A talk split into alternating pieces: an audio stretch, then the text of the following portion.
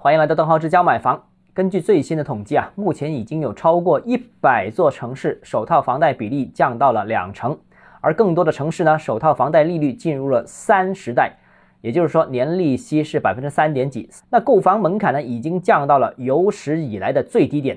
中国进入商品房市场大概二十来年时间吧，我有幸是近距离观察了。全个过程清晰的记得，的确是没有试过这么多城市首套房的首付比例降到百分之二十，而利率三时代这个是不是最低我不记得，但是也是极为罕见的、极为低的一个门槛啊。那既然已经是历史低位，那楼市到底可以出手没有？我们其实可以换几个角度去观察一下这个问题。今天就跟大家聊一聊这方面的话题啊。首先第一个呢，就是会呢是首次置业。改善型呢，并没有获得支持。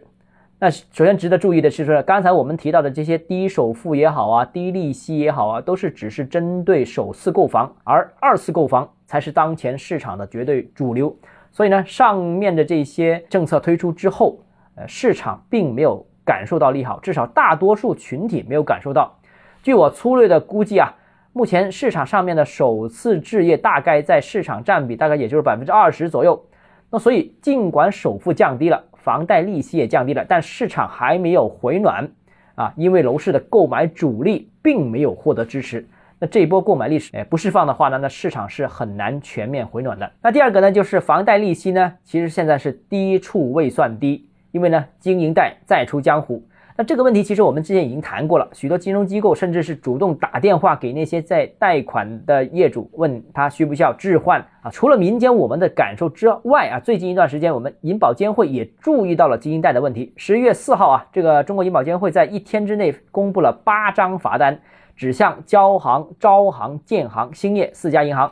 分别给予五百万、四百六十万、两百六十万、一百五十万，总计一千三百七十万元的罚款。呃，其中这个总部在大湾区的招商银行因个人经营贷挪用至房地产市场，个人经营贷三查不到位，总行对分支机构管控不力、承担管理责任等行为被处罚了四百六十万元。啊，这个说明呢，管理层又是开始查这个经营贷了。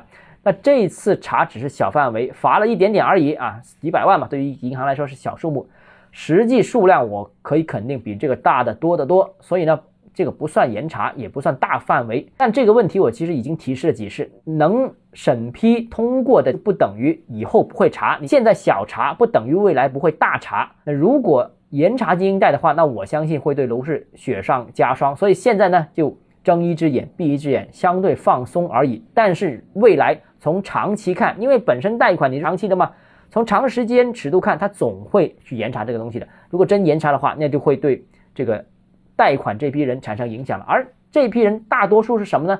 不是买外围郊区的，不是买刚需的，不是买首次置业的，多数是呃多次置业、高端改善的这一批买家。所以啊，如果真严查的话，也会对这一类型物业。产生比较大的冲击，所以大家要注意了啊！特别是豪宅区，如果你个人购房有其他疑问想跟我交流的话，欢迎私信我或者添加我个人微信，账号是交买房六个字拼音首字母小写，就是微信号 d h e z j m f。